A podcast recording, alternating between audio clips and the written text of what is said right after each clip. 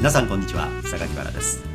今日も興味深い事例や大きな数字意外な事実などなどビビッときたものは何でもご紹介してまいります。あなたの夢が少しでも実現しやすくなりますように。それでは行ってみましょう。この番組はデータサイエンティスト株式会社の提供でお送りします。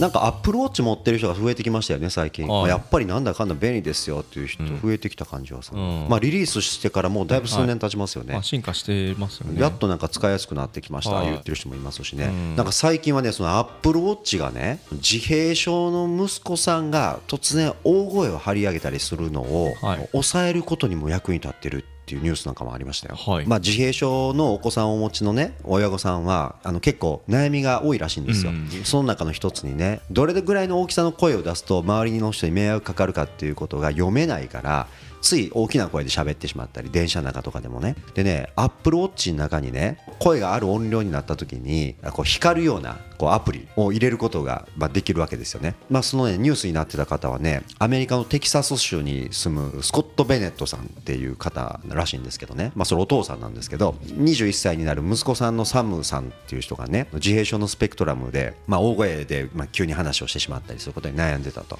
でそれでもう家族で外出するのもねちょっと控えてしまうぐらいの悩みだったらしいんですけどね。でそんな中ねアップルウォッチの中にね大音量を感知するとね画面全体がピカピカって黄色く光ってくれるノイズ検知アプリが、あのアップルウォッチにあることに気づいたんですよ。でねそれをねその息子のサムさんにね見せたところね自閉症のねサムさんがね自分が喋るとねそのアップルウォッチがねバチバチやっぱり光ると。えこういうことだったの？ってサムさん自身が分かってね光らないような声で喋るようになったんですって。はフィードバックがもう瞬間にやられるからね。うん。だから自分が大声出してしまうとは一体どういう概念なのかということがね今までどんだけ説明明されても分からなかったのがアップルウォッチがバチバチ光ってくれることによってね。あこれがまずいっていうことなのかと。もう自分がガッと声を出したらバッと光るから瞬間で。でこれはダメなやばいことなんだよと人様にご迷惑をおかけすることあるんだよということがね本人が分かってね。もうその光った瞬間にすぐ普通の声で喋るようになったんですってへーこれ意外な効能ですよね、うん。まあそのアプローチに限らず、まあ、スマホが光るようなアプリもあるんでしょうけれども、うん。いずれにしてもその瞬間瞬時のそのフィードバックっていうのはどんだけ自己客観視能力にね問題を抱えてる人の助けになるかっていうことですよね。うん。そんだけもスムーズにその瞬間にフィードバックってやっぱなかなかできないですよね。だし、うん。例えば歌練習してらっしゃる方々も、今ほらカラオケで、うん。あの音程チェックしてくれるじゃないですか、はであれで瞬時に自分の音程がつかめるからっていうの、うん。トレーニングに使ってる人いっぱいいるんですってね、やっぱ人間自身の成長スピードのサイクルがどんどんどんどん早まってるのはやっぱそういう背景もありそうですね、どうやら。以前はねそういうのがないうちはあのギターのほらチューニングするときに使うあれを歌手の人がね、はい。あの自分の音程をチェックするのに使って、うん。あのガクトさんなんかはそれで歌の練習したなんて、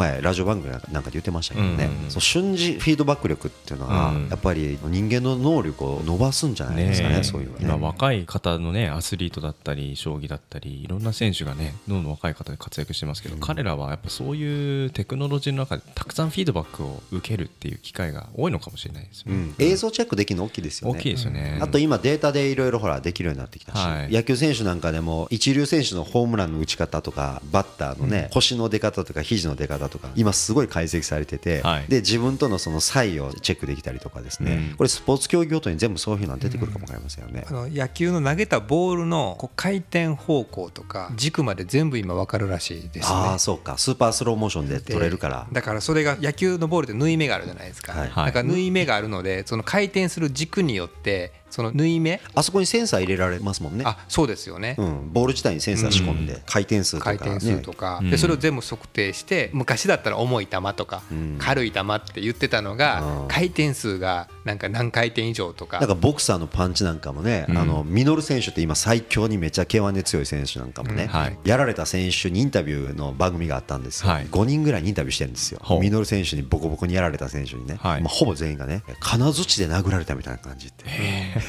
他の選手と何が違うかですよね、ん。金槌で殴られたようになるパンチとは一体どういうふうに伸びてくるのかの、加速度なのか、うん。スピードなのか、その拳の握り具合なのかみたいな、うん。いくつかのファクターがありそうですよね。あとなんかね腕が伸びきる寸前に当たってるのか、うん。伸びようとしてる最中に当たってるのかでも全然違うんですって、それがどっちのタイミングで当たってるまあ、プロの体感によると、はい。こうパンチを出した時に伸びきる寸前ぐらいで当たるパンチが一番相手に効き目がいいって言うんですよ、うん。でそれ一生懸命トレーニングで伝えてはるんですね、はあ。有名な選手が、うん。そうすると相手との距離というかストロークの間合いの取り方とかももうそこから始まってるわけですもんね。そうそう。だからどんな距離感にいても自分の腕の長さを把握していて、うん。伸びる寸前で当たるように自分の位置を決めることのできる能力が今度強いかどうかを決めることになるじゃないですか、うん。だからそれまではパンチ力だと思い込まされていたトレーニング方法から当然パンチ力が強い選手だらけになってくると同じパンチ力を一体どの距離で当てるかっていう競争はい。ステージに移っていくでしょうね、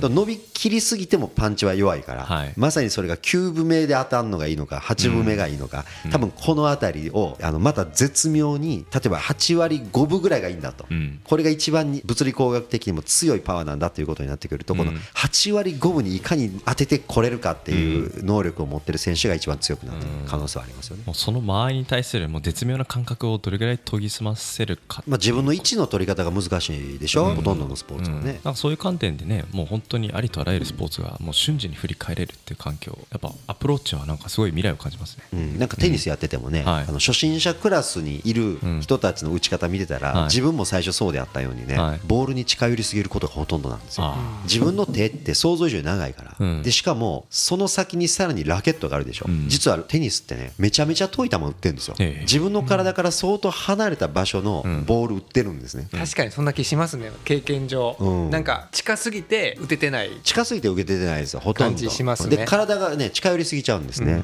何十年と生きてて自分の手で直接掴むということに慣れすぎてしまったために、その先にある棒の先で当てなきゃいけないっていう感覚が脳がねなかなか理解してくれないんですよね。だからトッププレーヤーっていうのはそのボールに対してラケットとか自分の腕の長さとか角度も全部経験しきった状態の絶妙の距離をねボールに対して距離を離すことができるわけですよね、ん。まあ、そんなこといまだに私なんか全然できませんしね、うん。つい近寄りすぎちゃって。僕もねスキーにめちゃめちゃハマってた頃にちゃんとコーチに教わってたんですよついて。そのコーチはもう常に私の滑りを動画で撮るんですよね。だから先にビューって降りていってで下でどうぞって言ったら動画を撮ると。まだスマホもない時代にちっちゃなもうビデオカメラでそれを撮ってくれるんですよね。でビューって滑っていくじゃないですか。で着いたらパッとその場で再生をして、で面白いんですよ。何をしたかっていうことは一言も言わずにこの時どう思ってたっていうのをずっと聞かれるんですよ。あそれいい。コーチですね。どう思ったらどうなったっていうのを全部言語化させられるんですよ、ん。もうなんかだから体と頭と両方ヘロヘロに疲れるっていう、うん。そういうレッスンだったんですけどあもやっぱりそれでこう思ってこうしたって言ったら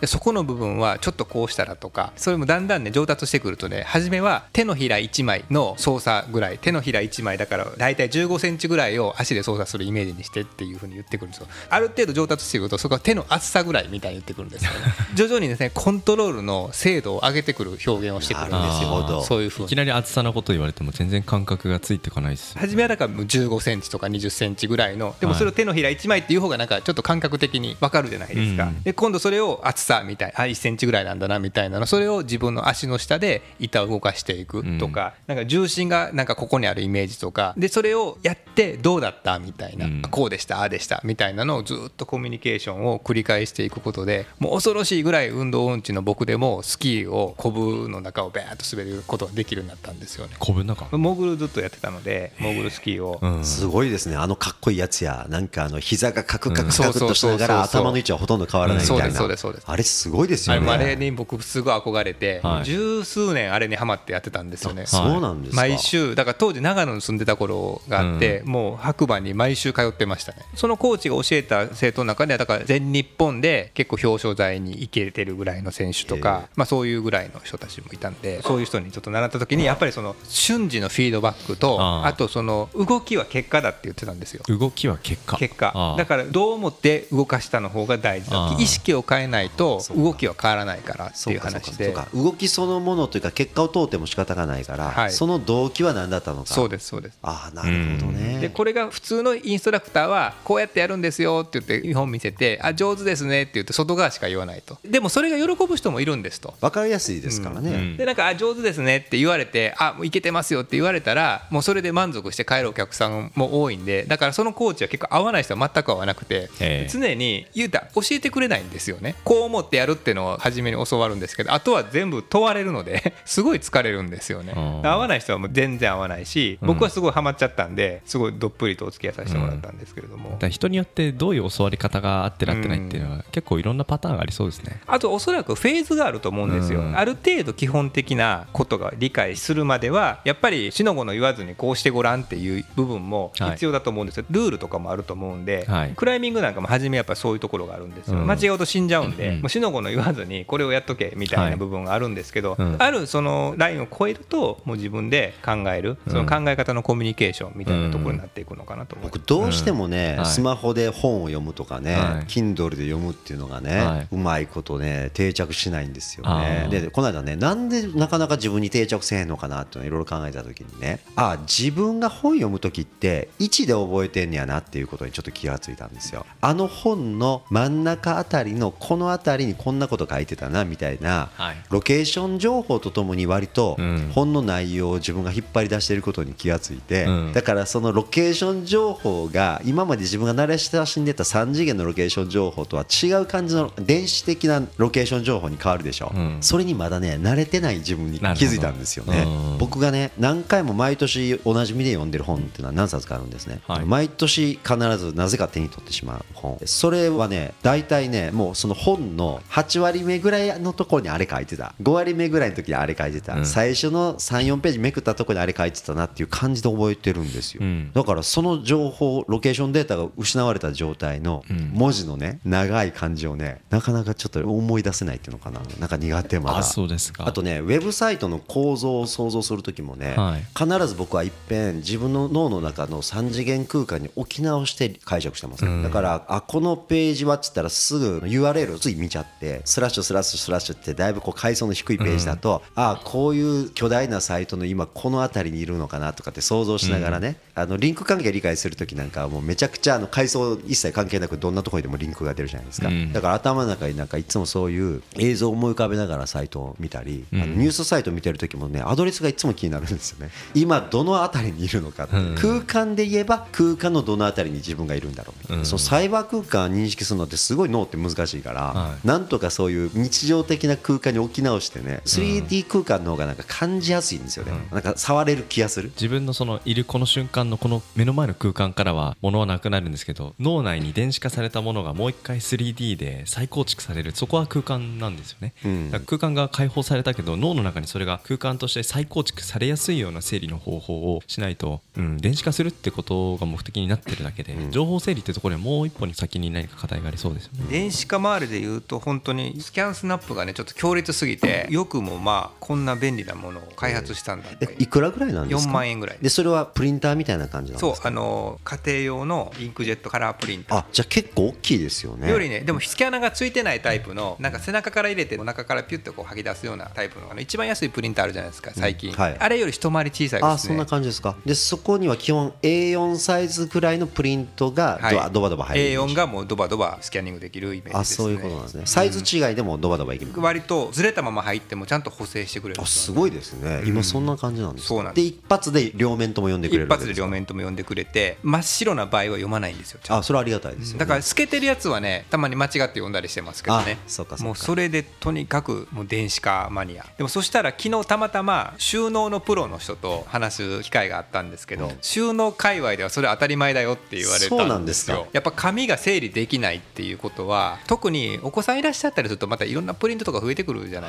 いですか、はいはい。もう紙だらけになると、はい。もういつかいるかもしれないけどほぼいらないけど捨てれないみたいなもう紙に悩まされたのがもう全部電子化みたいなところで進めてるからもうそれも結構ね収納界隈でもそのスキャナーはねみんな使ってるよみたいな、部屋単位の収納もあれば、はい。V 単単位の収納もあれば備品単位の収納もあれば収納グッズもあったり、はい。あと収納したいものそのものという話題もあったり、あとはその収納に付帯するサービスっていう概念もあったりするでしょ、うん。例えばその空間単位でいうとキッチンとかねクローゼットとか部屋リビングとかもあるでしょうし、うん。あとはその V 単位の空間収納で言えばその壁面という概念とかカウンターっていうのがあったり、うん。壁掛けがあったり、はい。ベランダがあったりね、はい。しますしあと備品単位でいうとベッドテレビ、うん。ウォークインクローゼットとか洗濯機とかもあるし。収納業界は深いですよね。なんかこんまりさんの大ブームでものすごい収納グッズ一時から売れ始めたって聞いたことありますよ。原理原則みたいなものをなかなか知る機会がないじゃないですか。片付けなさいってまあ大体怒られるじゃないですか親に。そういう経験あると思うんですけど。出したものをしまいなさいぐらいでなんか0か1かみたいなぐらいのことしか学ばないじゃないですか。でも子供のうちはいいんだけど大人になっていろんなものが増えてくるとそこに苦しめられてきて整理もつかないし。でそこにもある程度実は原理原則があるっていうことがあってまあ多分それは国民性もあると思うんですけどでこんまりさんなんかが当たってきたのはまさしくその原理原則に共感する人がめちゃくちゃ多かったからじゃないかなと思うんですけどね。いるものといらないものを分けなさいとか言っていうのがあるんですけどこれちょっと